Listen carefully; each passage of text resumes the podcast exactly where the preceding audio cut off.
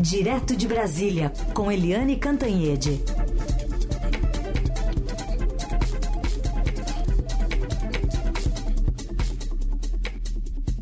Oi, Eliane, bom dia. Oi, bom dia, Heisen, bom dia, ouvintes.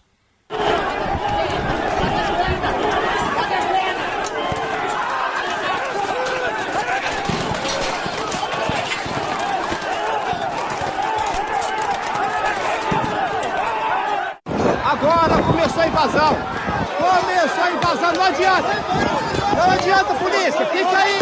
Não adianta, não adianta. O pessoal entrou aqui na, no Senado Federal, quebrou tudo, é ao vivo. É idosos, é gente novas, é, é pessoas, é de todas as raças, é de todos os lugares do Brasil. Entraram aqui no Senado, entraram no Senado e conseguimos! Nós conseguimos, porra! Tá, Helena, alguns momentos, né? A produção de provas dos próprios golpistas contra eles mesmos e hoje tem operação da Polícia Federal também, né? Exatamente, porque uh, o processo foi muito rápido, muito ágil, né? De repressão aos executores, ou seja, a esses que se embrulharam com a nossa bandeira, a bandeira brasileira, para quebrar o Palácio do Planalto, o Supremo, a Câmara e o Senado. Invadir e depredar, né? Então, esses foram presos logo no dia seguinte, uh, já estavam presos quase dois mil desses uh, criminosos, né? E agora, uh, em 2024, a coisa vai ser ampliada, porque essa gente toda não estava em Brasília de graça ou do próprio bolso. Alguém financiou. Né? Então, a operação de hoje da Polícia Federal é exatamente mirando os financiadores do golpe. E aí você tem é, 11 estados na mira. Né? É, Rio Grande do Sul, Bahia, Mato Grosso, Goiás, Minas Gerais, Maranhão, Paraná, Rondônia, São Paulo, Tocantins, Santa Catarina e Distrito Federal. Né? São 46 mandados de busca e apreensão e uma ordem de prisão. Né? Então, a fase agora, depois de pegar quem estava na rua e quem invadiu e quem quebrou, em quem destruiu patrimônio público, é, é, obras de arte super relevantes do patrimônio público, bem, isso foi 2023, 2024 agora começa. Financiadores né, é, patrocinadores também é, daquelas é, convocações, né, os atiçadores, até chegar nos mandantes. E os mandantes, que todo mundo sabe quem foi ou quais foram, né, é, precisam é, também responder pelos seus atos e responder pela é, sua culpa né? A gente sabe que o governo Bolsonaro, desde o início, trabalhou por um golpe, botou gente na rua pedindo volta dos militares, fechamento do Congresso, fechamento do Supremo, atingindo diretamente, personalizando, né? Uh, em ministros do Supremo Tribunal Federal, em presidentes, nos então presidentes da Câmara e do Senado, e uh, a gente viu toda a toda a produção, né, com minutas de golpe na casa do ministro da Justiça, minutas de golpe no celular do ajudante de ordens do presidente da República, que era Jair Bolsonaro. A gente viu a manipulação das Forças Armadas, manipulação das polícias, cooptação dos evangélicos, né? E, enfim, é, tudo isso agora vem à tona e evolui é, para a prisão também, não apenas da raia miúda, que fez o trabalho sujo, né, mas também de quem estava acima, de quem proporcionou a chance de golpe. Proporcionou e idealizou a tentativa de golpe. Heissing. Muito bem, estava ouvindo atentamente tudo isso que você descreveu no, seu raciocínio. Ele parece um roteiro, né? Parece que ali foi milimetricamente traçado um roteiro dessa forma aí que você, você descreveu. Fica muito, muito claro, muito visível. Bom, Eliane, ah, tem previsão então de uma solenidade agora à tarde dos três poderes no Congresso. O presidente Lula vai estar lá, cúpula militar. Antes de você comentar a solenidade de hoje, a gente resgatou também, ainda daquele 8 de janeiro, o presidente Lula tinha acabado de tomar posse uma semana atrás, estava em Araraquara, acompanhando uma inundação que houve aqui nessa cidade do interior de São Paulo, e falou do decreto de intervenção federal na segurança pública do Distrito Federal. Depois ele foi para Brasília para vistoriar todos os estragos. Mas vamos ouvir o que disse o presidente naquele dia. Decreto a intervenção federal no Distrito Federal com o objetivo de pôr termo ao grave comprometimento da ordem pública nos termos em que especifica. Nós achamos que houve falta de segurança e eu queria dizer para vocês que todas essas pessoas que fizeram isso serão encontradas e serão punidas eles vão perceber que a democracia ela garante o direito de liberdade, ela garante o direito de livre comunicação, de livre expressão, mas ela também exige que as pessoas respeitem as instituições que foram criadas para fortalecer a democracia. Bom, Eliane, e o que esperar desse ato hoje em Brasília? Pois é, é, é essa fala do presidente é importante porque mostra aqueles momentos né, tensos de 8 de janeiro. Né? E hoje ah, o, o, Senado Federal vai fazer uma exposição sobre a recuperação, a restauração uh, da sede do Senado, inclusive do plenário. Né? O Supremo Tribunal também vai fazer uma exposição, né? uma espécie de tour né? sobre ali é, pelos lugares que foram depredados, é, principalmente plenário, porque o Supremo foi o lugar mais atingido, mais violado pela brutalidade dos criminosos. É, e à tarde, às três da tarde, haverá essa solenidade uh, no Congresso Nacional. O, vai o presidente Lula, o presidente do Senado, Rodrigo Pacheco, o da Câmara, Arthur Lira, cancelou de última hora, alegando problemas uh, de saúde na família. Uh, e governadores também foram convidados, mas muitos Uh, alegam que, enfim, afinal das contas é janeiro, que muita gente já tinha viagem é, contratada, férias com a família, mas de qualquer jeito há uma coincidência, né? Nenhum daqueles que são identificados como bolsonarista vem aí. Nem o de Minas, nem o de São Paulo, nem o do Rio de Janeiro, é, nenhum do Sul. Né? Não sei se isso é por acaso, se é apenas uma coincidência ou se foi uma manifestação, que neste momento soa manifestação contra a democracia, né, gente? Porque a data de hoje é uma data da democracia, tanto que as, solenidades, as solenidades todas é, são chamadas de democracia inabalada, ou seja, a capacidade de resistência das instituições brasileiras, Senado, Câmara, Planalto, Supremo e eu acrescentaria a mídia brasileira também, que teve um papel importante ao longo de todo todo esse processo que você chama de roteiro, né, Heisen?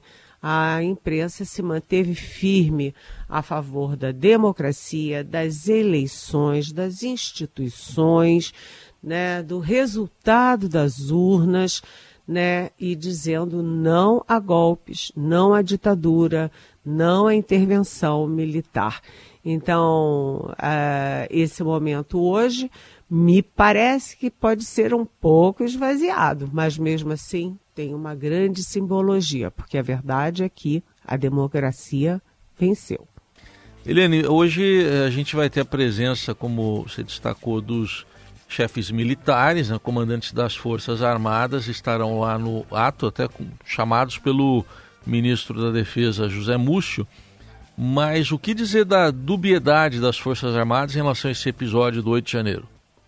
Olha, a dubiedade é clara, né? A história registra que, primeiro, militares estavam apoiando o golpe, né? Estavam torcendo ou estavam ajudando a planejar, ou estavam torcendo, ou estavam simplesmente lavando as mãos. Né? Isso é inegável. O... Só que a diferença é que militares Pessoas são uma coisa e a instituição Forças Armadas uh, é uma outra coisa. Mas o fato é o seguinte, que o comandante do Exército naquele 8 de janeiro, que era o general Júlio César Arruda, ele agiu mais para proteger os rebelados que estavam ali em torno do quartel-general do que para rechaçar duramente a tentativa de golpe. Né? Quando o interventor federal, que era o, o Ricardo Capelli, secretário executivo do Ministério da Justiça, chegou com as tropas da Polícia Militar no quartel-general, teve uma surpresa, porque em vez de a tropa da Polícia do Exército estar voltada contra os manifestantes que estavam lá dentro, estavam voltadas para fora, para impedir a entrada da PM, com o interventor civil Ricardo Capelli. Então, tinha alguma coisa errada ali teve uma grande negociação para que o Capelli e o comandante da PM, o coronel Fábio Vieira, pudessem entrar no QG. Eles tinham a ordem de prender todo mundo que estava ali naquelas, naquele acampamento golpista em torno do quartel-general. Enfim, quando eles chegaram, finalmente tiveram autorização de entrar o comandante do Exército, General Arruda, foi arrogante. Uh, virou para eles e disse: Vem cá, vocês é, pretendiam entrar com a sua tropa armada aqui dentro sem a minha autorização? Aí o Capelli disse: Não, não, senhor, não era para entrar. Mas aí o, o comandante do Exército olhou para o comandante da PM porque eu acho, senhor comandante, que eu tenho, que as minhas tropas são um pouquinho maiores que as suas. Tinham um ar de ameaça, né? E eles não queriam permitir a prisão daqueles rebelados na porta do exército. Então, o Capelli teve que ligar para o Dino, Flávio Dino, ministro da Justiça. Então, foram o Flávio Dino, ministro da Justiça, o José Múcio, uh, ministro da Defesa, e o Rui Costa, chefe da Casa Civil, tiveram que ir lá no QG, né, uh, negociar com o comandante do Exército uh, o momento da desarticulação, de desmantelar aquele acampamento criminoso e prender os que estavam ali. E aí acabaram chegando à conclusão, à negociação, de que tudo isso aconteceria às seis horas da manhã do dia seguinte, que foi o que aconteceu. Mas o fato é o seguinte: é, o exército, em vez de virar os tanques para os é, criminosos, virou os tanques e as tropas da polícia do exército para a polícia militar e o interventor civil. Tudo isso é constrangedor. O Arruda, o general Arruda, foi demitido ainda em janeiro de 2023 por um outro motivo, porque ele insistia em manter em um cargo de comando estratégico o tenente-coronel Mauro Cid, investigado pela Polícia Federal por várias coisas, inclusive por é, participação no golpe. Aí foi demais e o presidente Lula mandou demiti-lo e trocou pelo general Tomás Paiva, que é inequivocamente pelas uh, todas as manifestações e todos os atos um legalista. Ninguém, o próprio Lula dizia isso. Ninguém precisa ser a favor do Lula nem votar no Lula, mas precisa sim cumprir os seus deveres com a democracia, com a Constituição, com a legalidade do país. Bem, enfim, é, as Forças Armadas também têm que uh, tem muita explicação a dar e muitos militares precisam também ser responsabilizados por aquele 8 de janeiro. É isso que está em curso. É, certamente. Bom, Helene, para a gente finalizar, eu queria que você falasse um pouquinho de um personagem também que foi chave naquela ocasião, você citou ele de passagem agora, o Ricardo Capelli, que agora está ali interinamente no Ministério da Justiça, ele foi o interventor na segurança do Distrito Federal e agora quer ser ministro da Justiça, né? A gente até conversou com ele semana passada e qual pode ser o futuro dele, hein? Pois é, o, você sabe que o Ricardo Capelli foi interventor por um acaso. Quando o presidente Lula decidiu fazer a intervenção, ele indicou, determinou que seria o Flávio Dino, o próprio ministro da Justiça. O ato já estava praticamente pronto, estava tudo pronto, e aí o Flávio Dino deu, resolveu dar uma olhadinha na Constituição e viu que se ele assumisse o papel de interventor, ele perderia o mandato no Senado Federal. Um, um mandato super importante de oito anos, é, que era, enfim, importantíssimo para a carreira política, a carreira dele. Então, o, o Flávio Dino ligou para o presidente Lula e disse: Olha, não posso ser eu, senão eu perco o meu mandato.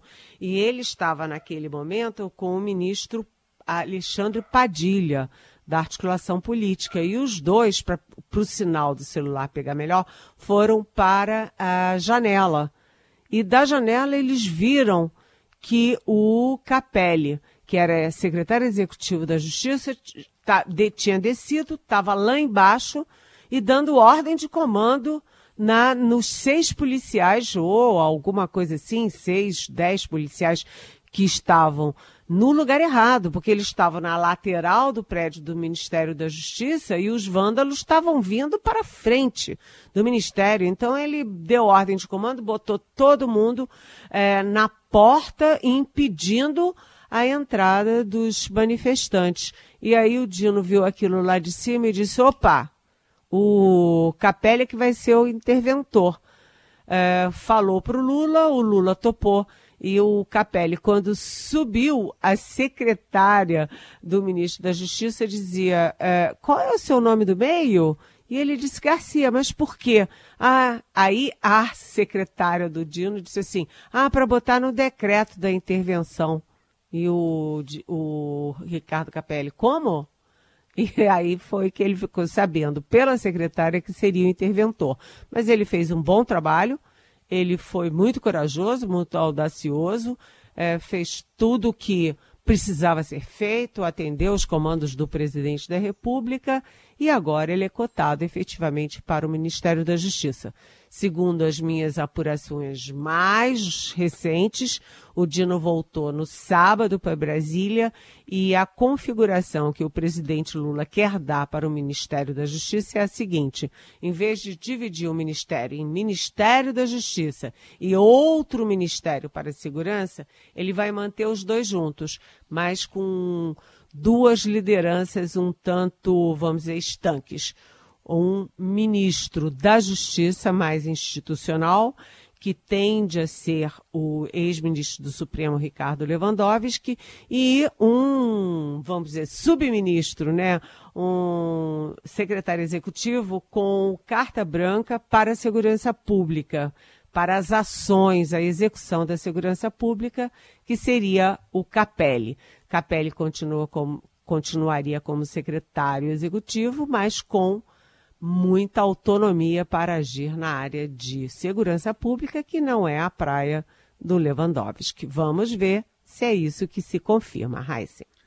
Aguardemos então. O dia promete hoje em Brasília e Eliane Cantanhede acompanha tudo e volta amanhã aqui ao Jornal Eldorado. Obrigado, Eliane. Até amanhã. Até amanhã. Beijão.